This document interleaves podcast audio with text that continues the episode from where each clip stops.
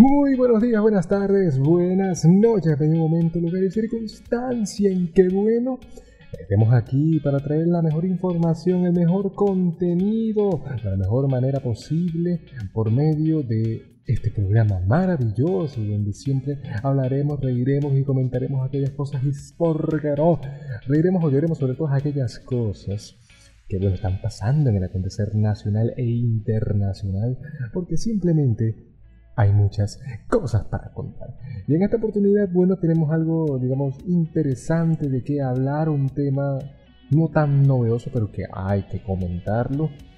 Y qué manera, ¿no? Iniciando un nuevo segmento, un segmento un poco más tirando a editorial de cosas para contar que realmente hace falta relatada por este su servidor arroba rafa.03 en Instagram o m03rafa en, en Twitter. Pueden escuchar esto a través ya por primera vez en la historia. Pueden escuchar firmemente en Spotify, Google Podcast, Anchor, donde ustedes quieran. Seguimos con el sistema de iBox también y por supuesto pueden ver la reproducción en YouTube, cosas para contar en todas las plataformas. Pero bueno, en esta oportunidad bueno, les presentamos un nuevo segmento, como ya les veníamos comentando, interesantón, bastante chévere, que bueno, decidimos llamarlo En Tierra de Nadie.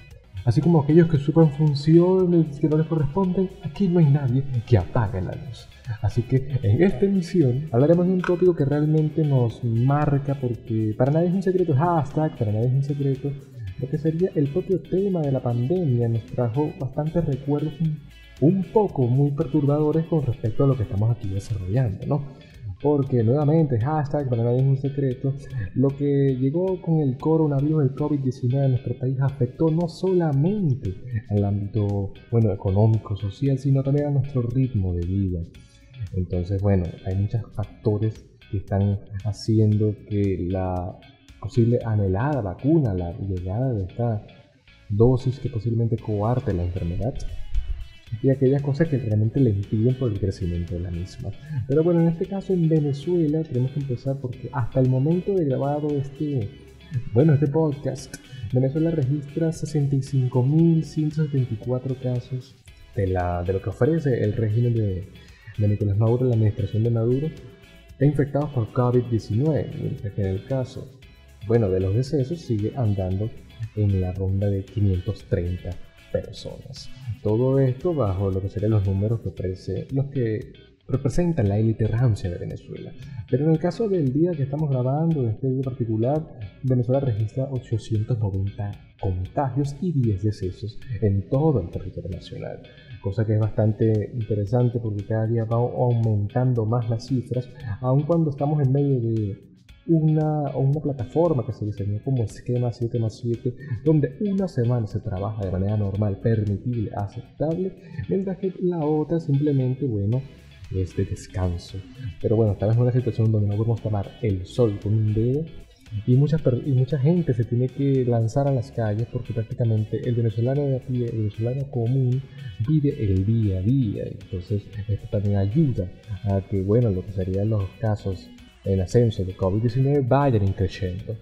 Pero no solamente lo que sería la élite rancia de Venezuela representa o da unos números interesantes, sino también la administración de Juan Guaidó, que por lo menos el día de hoy uno de sus representantes encargados en este tema, José Manuel Olivares, el diputado, resaltó que en Venezuela hay en deceso solamente alrededor de 1.200 personas a la fecha que estamos grabando todo esto. Cosa que te deja bastante traslucir las verdades y las medias verdades que se generan en cuanto al tema de infectados. Y también resalta que la gente, la cantidad de personas que están contagiadas es dos o tres veces más que las cifras que da el Ejecutivo Nacional. O sea que es bastante complicado ver en estos tiempos porque nos representa cada vez más que estamos en medio de cosas que no tienen ningún tipo de solución, al menos a priori, cuando realmente son marcadas en todo esto lo que está pasando. Porque Venezuela no solo viene generando este tipo de problemas con lo que es la pandemia, el COVID-19, sino que ya venía gestando otro tipo de situaciones debido a varios problemas que todavía presentan la política nacional. Y eso es que tanta es la forma de que los socios del gobierno, la gente que trata de coartar y llegar a la liberación de Venezuela, están buscando la manera de que se rompa el telón de cero bastante loco que se creó durante estos últimos años. Y por lo menos ahorita está el caso, volviendo al tema de las vacunas, que Rusia va a lanzar como conejillos de indias al territorio latinoamericano. Y Venezuela, por ende, no es una excepción, porque aquí varias personas, según el Ejecutivo Nacional, van a ser los propios diputados chavistas los que se van a lanzar a primeras pruebas de, de, lo que sería la, la vacuna Sputnik la, o la vacuna Sputnik B de los rusos. Bueno, ya ahí veremos la importancia del mismo, porque lo mismo está que no hay componentes que realmente comprueben la seguridad, la fidelidad de esa vacuna. Supuestamente se han saltado varios protocolos. Es la razón por la cual no tenemos o no tendremos por el tiempo una vacuna en tiempos venideros. Pero bueno, esto también tiene que ver, hablamos de diputadas, porque el tema central de lo que está pasando en el país recae en las mal llamadas, en las anticipadas, en las venideras elecciones obligatorias al Parlamento de este año, donde bueno, ya Maduro dijo hace unos pocos días que no importa si llueve, relampaguee, caiga 20 meteoritos a nuestro país, todas las personas tienen que votar en estas elecciones cuando realmente, no solo por el tema del COVID-19, sino en materia político, económico, social, no hay garantías para que la sociedad venezolana, para que toda la gente que conforma nuestro territorio, vaya a ejercer su derecho al voto porque está una cosa que no se puede tapar con un dedo, que es la propia enfermedad. Si ahorita, bajo los reportes del gobierno, hay 65.000 personas infectadas por COVID-19, entonces viene un militar, porque esa es la premisa de ellos, que va a venir un militar a tocar la puerta y decir, mire, señora Gladys, es hora de ejercer su derecho al voto. Vaya a votar, pero usted no va a ir sola, yo la voy a proteger con mi tapaboca roto, porque así soy de bueno. Entonces va la señora Gladys a, a, hacer el acto del sufragio y todas aquellas cosas, y si mucha gente se suma, al igual que esta persona que estamos describiendo, Venezuela podría pasar, en términos exagerados, imaginemos que esto sea este domingo, de 65.000 a 75.000 infectados por COVID-19. Entonces realmente es peligroso ahorita ir a un escenario de votación porque estamos arriesgando la vida nuestra, la vida de los demás y lo que ya ustedes estarán pensando, el poder democrático en Venezuela se ve cada día más coartado y con la realización, si se llega a dar estas elecciones, no sería simplemente un acto de democracia más, sino que ya los resultados, por decir de alguna forma, la opinión pública lo cataloga así, ya están sobre la mesa, porque a pesar de que cambiaron el Centro Nacional Electoral, el CNE, a las viejas figuras les colocaron, bueno, rectorías y cosas de universidades. Si mal no recuerdo, a, Tibi, a la famosa Tibi la nombraron rectora de la Universidad Bolivariana de Venezuela. Me estaré equivocando, ¿por qué no? Mientras que ahorita surgen nuevas figuras con un poquito más de respaldo por ser tan frescos en materia política, que están haciendo un llamado excesivo para romper lo que sería la llamada Asamblea Nacional de Oposición. Porque a pesar de que el, el gobierno sigue con todas esas existencias, está Juan Guaidó con una propuesta que realmente busca buscar una solución a todas nuestras inquietudes. Pero no solamente está él, porque en los casos reservados también se presentan dos figuras importantes, que es el líder opositor, Enrique Capriles, y la radical pero a veces bien posicionada en materia de acción, María Corina Machado. Vamos descifrar un poco la teoría de estos tres. Porque esto también funciona para las personas que están fuera de Venezuela para que entiendan el contexto en el que estamos y por qué no para las personas que están viviendo en nuestro país y tienen algún tipo de duda. Pero volviendo al tema, Juan Guaidó quiere hacer una especie de pacto unitario, una unión de todas las fuerzas democráticas que supuestamente todavía permanecen en nuestro país para poder buscar una presión más internacional, tanto dentro de la, región como en la parte, bueno, internacional, y que de alguna forma de tanta asfixia o asfixia el régimen caiga y se desmorone. Una opción que políticamente puede llegar a ser bien vista, pero en lo que sería en términos de acción y reacción todavía le falta un poco más, porque no es solo el hecho de que yo voy a lanzar a un nuevo consenso, a que la gente decida por segunda vez qué o cuáles deberían ser las opciones para solventar el problema en el país, sino que ahora vamos a lanzar otro plebiscito que realmente está siendo muy repudiado. Juan Guaidó, que así habla todos los días, me ha tocado hacer ciertos monitoreos, y llegó a decir que, bueno, él incluso está bastante frustrado porque no logró los objetivos, que ya para allá, los motivos por los cuales no se lograron, pero que él aún tiene esperanza de que todo puede solucionar. Pero bueno, tocando el tema de Capriles, Capriles fue un poco más hacia la radicalización de todo este tópico, porque él no dice que, bueno, no hace falta que la gente nos diga qué es lo que hay que hacer, sino que la gente tiene que votar de alguna forma para que, para que las personas de la élite rancia venezolana no vuelvan a tener mayor poderío en nuestra región, en nuestro país. Entonces Capriles llama a que la gente vote en esas elecciones de alguna forma se creó un partido, una cosa así se llama la fuerza del pueblo, una cosa así rara. Entonces él apunta a ese tipo de solución para poder contrarrestar lo que sería el apoyo de los grupos, bueno, chavistas, los grupos que comandan el partido de gobierno. Mientras que también tenemos a María Corina, que bueno, aparte de ser tendencia en junto a varias actrices o personas de, que influyen bastante en la opinión pública nacional, con memes y cosas, ella va un poco hacia el extremo, ¿no? Que es un, lo que llamó la coordinación internacional donde por medio de Estados Unidos y los países, por ejemplo, de la Unión Europea, busquen hacer la presión constante para que el régimen caiga. Ella no habla de intervención porque realmente es una colaboración internacional, esto parafraseando a María Corina, y que bueno, Venezuela presente ya en la brevedad posible, o al menos en un periodo no tan largo de tiempo, la salida de la crisis de la cual estamos atravesados. Realmente tres opciones, por lo menos desde desde el punto de vista que tengo como ciudadano. Cada una tiene su propio valor, porque no podemos dejar de lado que no siempre es bueno irse a lo que serían las propias radicalizaciones en acciones, porque de alguna forma podemos salir mal parados. Lo que fueron las, o mejor dicho, los movimientos de calle, del año 2014 que iniciaron, 2017, 2018, ¿por qué no 2019? No dejar una, una enseñanza de que tú puedes dedicar todo por una causa, pero de alguna forma u otra, tu vida es la que sigue corriendo riesgo.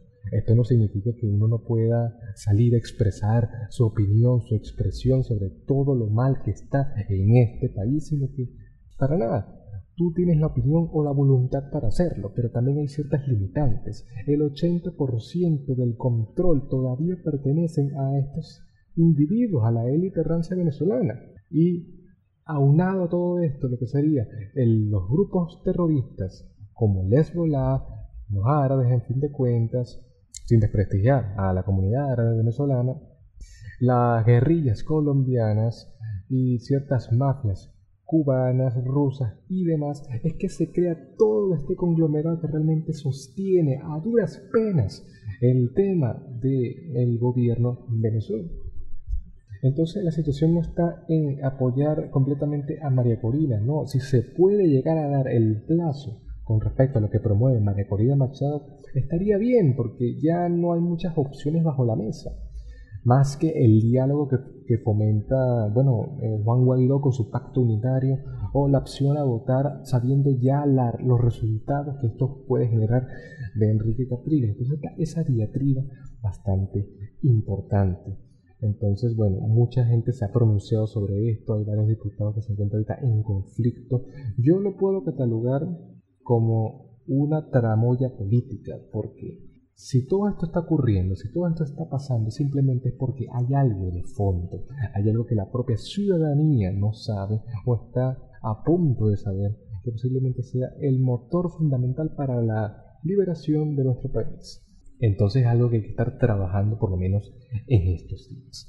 Y otra cosa que también implica es lo que sería, bueno, la llegada de ciertos buques de gasolina, porque nuevamente, hasta para nadie es un secreto, tenemos esta situación en donde, sin importar todo lo que está pasando, seguimos en tierra de nadie, porque Venezuela dejó de producir la cantidad de petróleo necesaria para abastecerse. Entonces tenemos que recurrir a mecanismos internacionales, que son en este caso Irán, si acaso Rusia, y depende de los países que se ofrezcan a darle gasolina a Maduro, dependemos de ellos. Entonces por eso está el tema de la gasolina bastante agudizado. Ya el 80% del país no cuenta con gasolina bastante pública, y no es por tirar un número al azar, pero realmente así van los, los datos. Estados como los Andes, Mérida, Trujillo, el Táchira, o lo, que sería el oriente venezolano, los llanos en demasía, están sufriendo por la escasez porque realmente no hay realidad de que la gente pueda surtir sus vehículos. Por lo menos yo que estoy cerca de la capital tengo o puedo llegar a tener ciertos privilegios, pero aún así ya se está acabando la gasolina en nuestra región. Entonces, bueno, esto también depende con lo que sería el mismo problema de siempre el sistema que se ha estado generando en Venezuela de regalar todo, de que la gente tiene el derecho a hacer las cosas porque simplemente nació en este lugar, aún sin tener conocimiento, aún sin tener cultura, aún sin tener un mínimo de sentido común, la gente llega a hacer ciertas cosas que van perjudicando al país regalando la gasolina, enviándola a paraísos fiscales, a países donde prácticamente tienen el control absoluto de las refinerías venezolanas, que ustedes saben que eso no vale la pena repetirlo. Estamos presenciando todo este tipo de problemáticas. La gasolina de Irán que llegó, todo se medio normalizó durante uno o dos meses más o menos. Ahorita es que se está necesitando la ayuda de otro buque que realmente solvente todo este tipo de problemas. Pero realmente no hay seguridad de que lleguen o puedan llegar estos buques, porque seguimos en lo mismo. No sabemos dónde estamos ni hacia dónde vamos a llegar con el tema de la gasolina, porque ya hay buques, por lo menos hay uno, hay un buque que traía este hidrocarburo que fue detenido por el gobierno de Estados Unidos y paró en Texas. Está surgiendo, o surtiendo es la palabra, a los Estados Unidos. Mientras que hay otros que supuestamente dicen vienen en camino, pero están como que en ese problema porque el mar, la unión internacional, las aguas internacionales están bloqueadas. Por eso no es fácil mandar cosas y traer desde Venezuela para el grupo de gobierno. Pero bueno, son aquellas cosas que vamos a estar presenciando con respecto, vaya, mejorando todo este tema que realmente es importante porque es el papel de la comunidad internacional. ¿Hacia dónde está Venezuela posicionada? Venezuela tiene muchos factores. Está la élite rancia, que conforma a, sí, a, buena gente árabe, a rusos, a chinos, que realmente tienen un poder bastante notorio en nuestro país. El caso de las minas.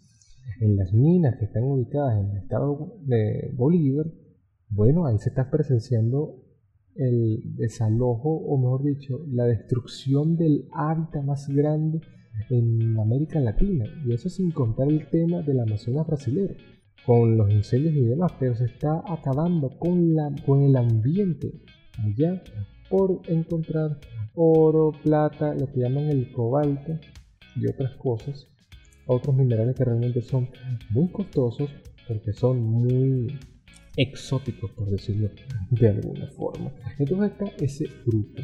Pero en el caso de la presidencia interina, Juan Guaidó cuenta con el apoyo de los Estados Unidos, de la Unión Europea, entonces ahí va ese tipo de situaciones. Estados Unidos dice que Venezuela va a llegar a ver democracia nuevamente. Casi todos los días el secretario Michael Pompeo siempre viene y dice que queda poco para que se acabe la dictadura en Venezuela. Maduro es un capo latinoamericano. Vamos a hacer justicia en Venezuela. Pero claro, esto también tiene un poco de sentido, porque tocando temas internacionales, Donald Trump está también en elecciones. Creo que es el 9 de noviembre que ellos van a ejercer su derecho al voto, los republicanos a Donald Trump y a los demócratas a Joe Biden. Entonces está el ambiente bastante convulso, no solo para su propio país, para los Estados Unidos sino también para el área internacional. Porque Donald Trump ha dicho, quién sabe si porque él tiene un plan armado o simplemente es pura propaganda, que él va a acabar con la dictadura en Venezuela. Entonces, en temas de comunicaciones, ahí es donde cae o sale muy mal parado Joe Biden, porque prácticamente Joe Biden fue ya catalogado, dibujado como una persona de izquierdas, pero de izquierdas bastante fuertes, que realmente no va a ejercer ningún tipo de presión contra el gobierno de Maduro, es capaz, la gente le dice que va a ser un gobierno chavista en Estados Unidos, cosa que ya es bastante imposible de creer. Porque Estados Unidos tiene mucho, muy bien enmarcado en sus raíces estas posturas de bueno, liberalismo económico y todas aquellas cosas, y es muy poco probable, pero aún así el mundo nos sigue dando muchas sorpresas de que se llegue a dar un modelo socialista en el país del norte. Pero bueno, está ese conflicto. Estados Unidos apoya a Juan Guaidó y tiene ciertas discrepancias, o mejor dicho, apoyos bastante raros con otros miembros de la oposición. Está Capriles, que por lo menos ha hablado con los turcos y también son unos aliados interesantes de del gobierno de Maduro. Entonces no sabemos qué es lo que realmente va a generar en ese fondo.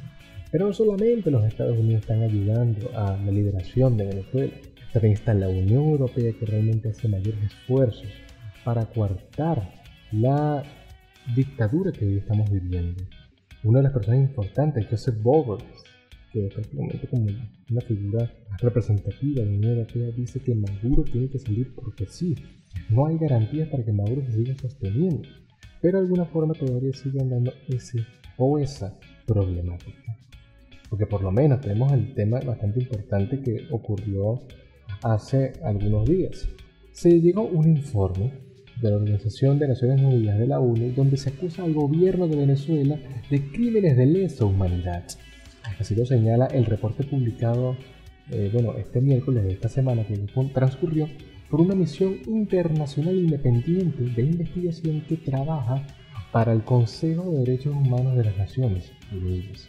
Entonces, para que vean cómo van las cosas.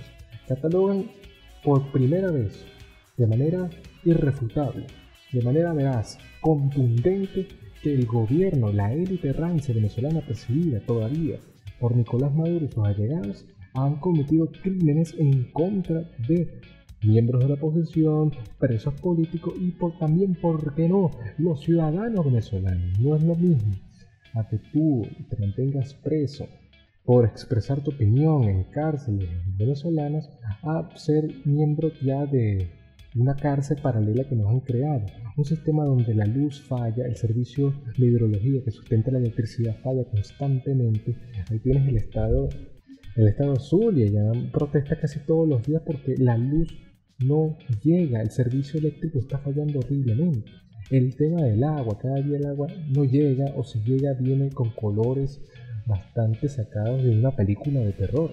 Entonces, si no es eso, simplemente no llega el suministro de agua. Los servicios como por ejemplo la telefonía, el internet, las telecomunicaciones fallando horriblemente. Ese es el caso de los venezolanos. Pero ahora, el caso de los presos políticos. Bueno, simplemente el informe investigó 223 casos de ejecuciones extrajudiciales y desapariciones forzadas, detenciones arbitrarias y tortura en nuestro país y, según el informe, revisaron 2.891 incidentes adicionales para corroborar patrones de violaciones y crímenes.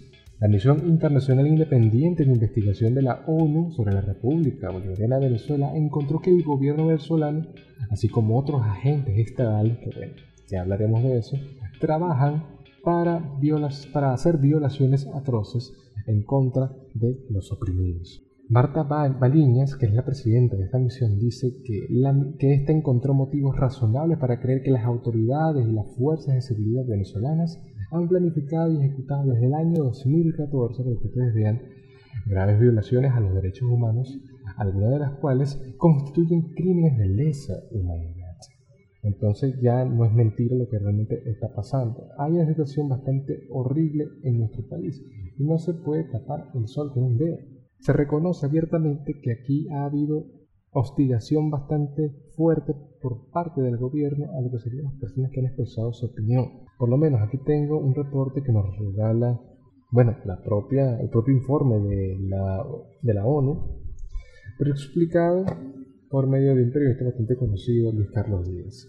En un punto, el informe destaca que la investigación de la misión reveló que el DGCIN un ente adscrito al gobierno que se ha encargado de reprimir, de aniquilar inclusive las esperanzas por medio de, bueno, actos bastante peyorativos para los venezolanos, el DGCIN, la Dirección General de Contrainteligencia Militar, detenta con frecuencia a personas en centros de detención clandestinos y que no son oficiales, especialmente en las primeras horas o días de detención. El examen de los casos por la misión reveló que desde el 2018 el uso de estas instalaciones por parte de la DGCIN han incrementado. Los primeros días de la detención, personas detenidas fueron llevadas a la sede de la DGCIN que queda en Boleíta o a centros oficiales, o mejor dicho, no oficiales de detención, que dicen que algunos quedan en San Bernardino, cerca de Crema Paraíso, en la capital venezolana, en Bellomonte, en San José de Fuerte Tiuna o cerca, en el propio Fuerte Tiuna, en el Ministerio de Defensa y Comando del Ejército, así como también, ¿por qué no?, en Sorocaina o La Mariposa, que son zonas militares en San Antonio de los Altos del estado Miranda, así como también, ¿por qué no?, en el municipio Elati. En febrero del 2018, oficiales de la DGCIN registraron sin orden judicial la casa del coronel Palomo, donde confiscaron sus pertenencias y procedieron a exposar y a encapuchar a su hijo, quienes fueron llevados a centros clandestinos donde fueron interrogados sobre las actividades del coronel Palomo. Y bueno, la manera en que torturaban a estas personas es realmente denigrante, porque veníamos hablando del DGCIN. Eh, tengo, digamos, no sé si la fortuna o la desgracia. Yo como comunicador social de la Universidad de Monte Ávila, yo tengo prácticamente cerca o tenía prácticamente cerca las instalaciones del DGCIN. Por lo menos nunca llegó a haber algún movimiento bastante sombrío o misterioso contra los estudiantes. Ha habido ciertas cosas cuando ha habido protestas estudiantiles, pero de resto todo ha ido bastante común. Por lo menos Luis Carlos nos muestra un tipo de tortura que llegó a generar este grupo oficial. Oficiales femeninos y masculinos de la DGCIN sometieron a personas entrevistadas a una desnudez forzada, incluso durante varios días. Los custodios masculinos amenazaron con violar a los detenidos con palos y gates. Se administraron descargas eléctricas y golpes, incluso en las partes blandas del género masculino, en los testículos. Los oficiales sometieron a los detenidos a una práctica que llamaron dar, dar la teta, ¿sí? así vulgarmente, durante la cual golpeaban a los detenidos con un bastón que tenía este nombre, teta, escrito sobre el mismo. Los parientes, o en el caso de las femeninas llevadas, fueron llevadas a casas clandestinas que eran agredidas bueno, sexualmente y o torturadas con asfixia, golpes y descargas eléctricas. Para los que no sean de Venezuela, solamente te hacían eso si tú hablabas mal del gobierno. Mayoritariamente le tocó este tipo de torturas a presos políticos, a dirigentes opositores, pero también hay casos de personas, digamos, civiles que simplemente hicieron un comentario en Twitter o salieron a la calle y fueron lastimosamente secuestrados, por decirlo de alguna forma, por estos grupos de inteligencia y que por simplemente pensar distinto a lo que ofrece el gobierno, bueno, se llegó a este tipo de soluciones. Mucha gente se está preguntando ya a este punto, ¿y tú no tienes miedo de que eso pueda llegar a pasar? Sí, hay miedo, el miedo existe, pero por lo menos me respaldo que fue la Organización de Naciones Unidas que dio el informe, simplemente lo estoy haciendo a ustedes de vocero para que comprendan qué está ocurriendo realmente.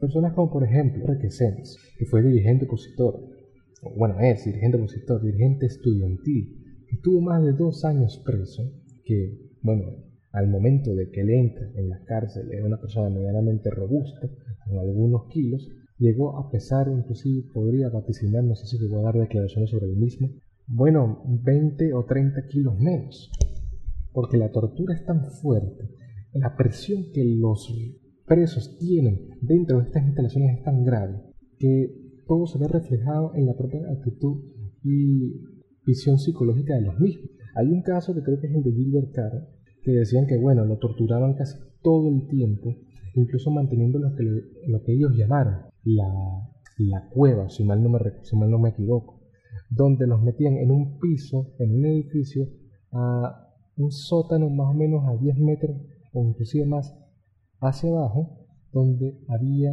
era puro frío, no había nadie y no veías ni un rayo de luz en varios o en varios días.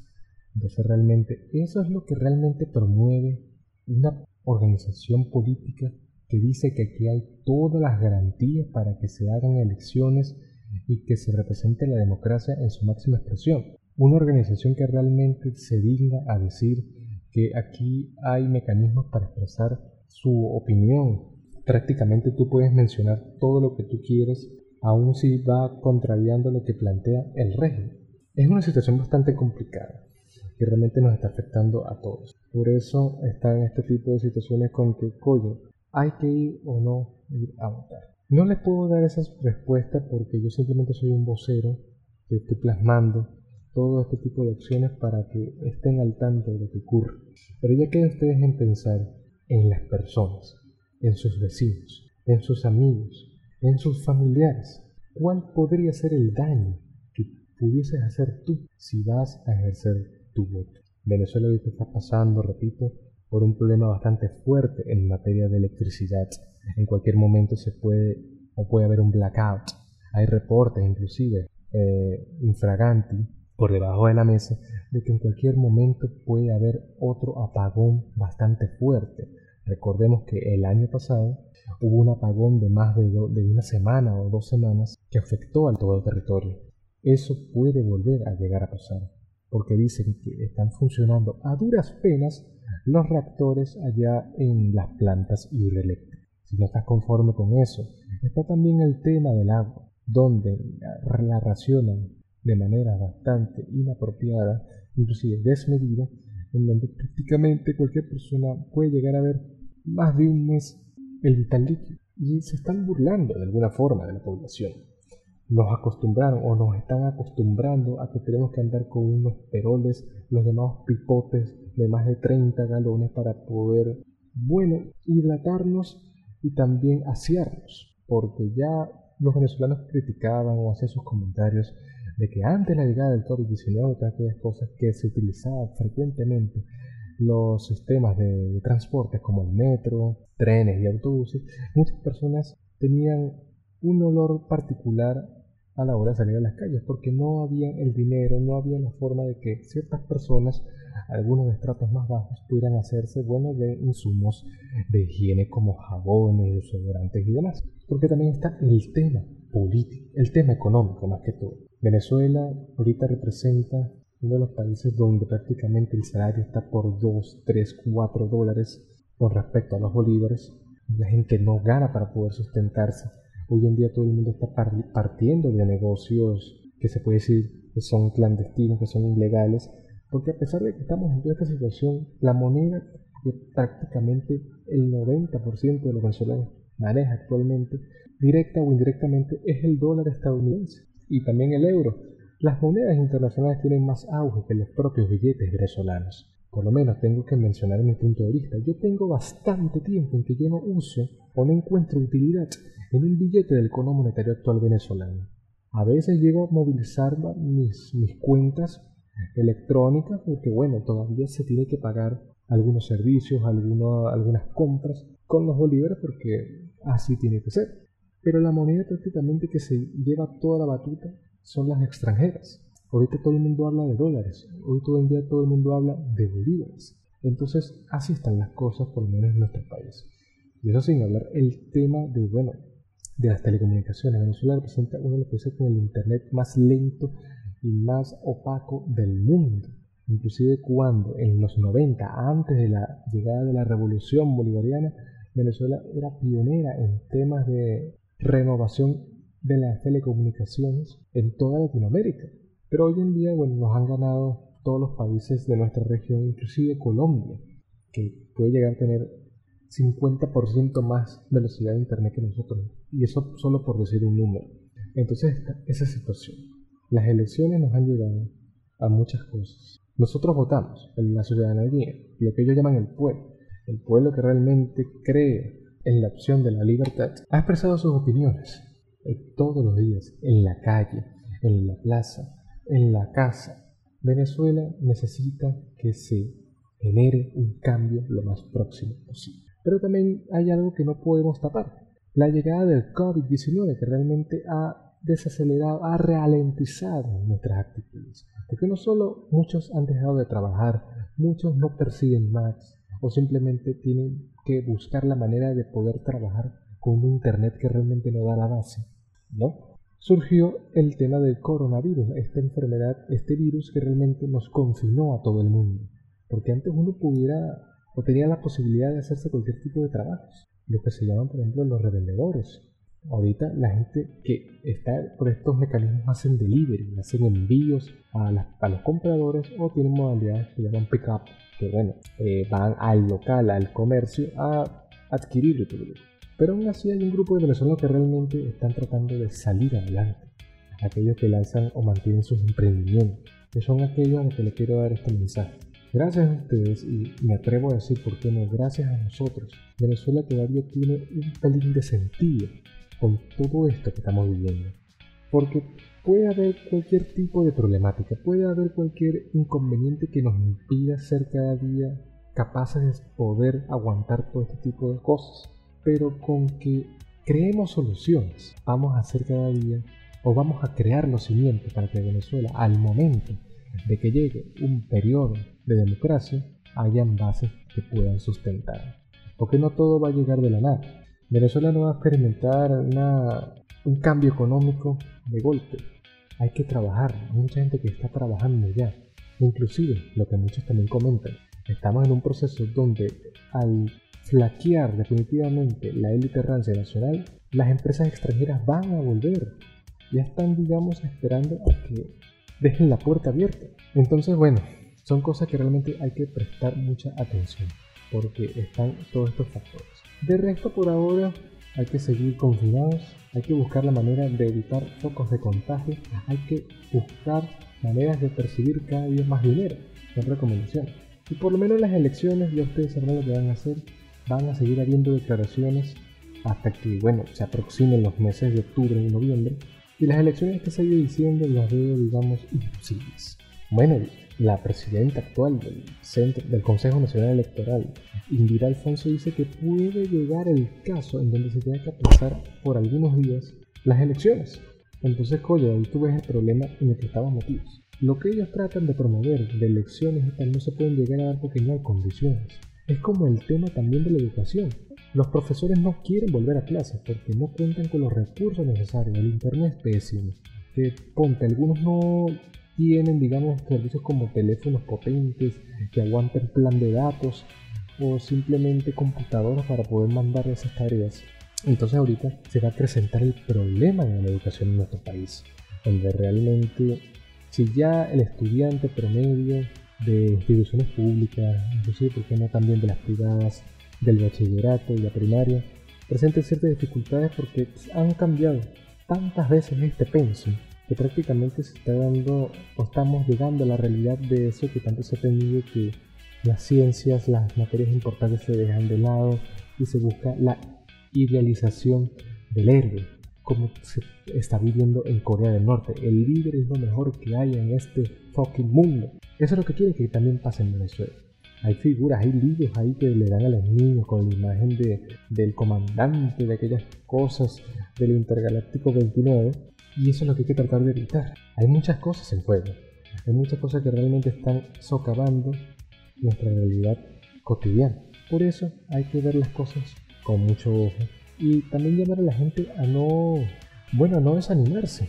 Porque a pesar de que estamos en todas estas situaciones y que puedes estar en un periodo de luto, haya ocurrido algo, un familiar, un ser querido, haya caído por la enfermedad, o si te encuentras padeciendo la misma, hay que tratar de mantenernos con pie firme y luchar por lo que se tiene. Sobrevivimos a la enfermedad.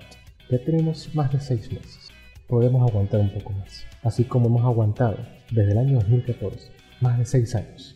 O inclusive, ¿por qué no sin ser radical? 20 años de golpe tras golpe tras golpe.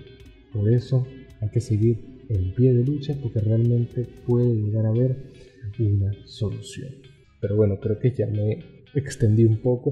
Este sería, bueno, el final de esta, de esta versión que tenemos en Tierra de Nadie. Así como tal cual la Cruz del Ávila, aquí no hay nadie que apague la luz. Perteneciente a Cosas para Contar, recuerden que estamos ya en plataformas como Spotify, Google Podcast, Apple Podcast, porque no quieren pagar. No mentira, dependiendo si ustedes quieren que se migre a Apple Podcast, lo haremos. En iBox Cosas para Contar y por supuesto el canal de YouTube emblemático Cosas para Contar. Me pueden seguir en este caso arroba rafa.m73 en Instagram, arroba m73rafa en Twitter. Y bueno, no me queda más que decir que vamos a seguir cada semana para traerles mayor información. La semana que viene ya traeremos algo de, lo que tenemos habitualmente, el speech y la entrevista interesantona. Pero de momento me pareció interesante traerles esta versión de editorial porque realmente hay muchas cosas que habían que decirse y muchas cosas para contar. Esto fue todo por hoy, así que nos vemos en una próxima edición. Así que que tengan un feliz día y hasta luego.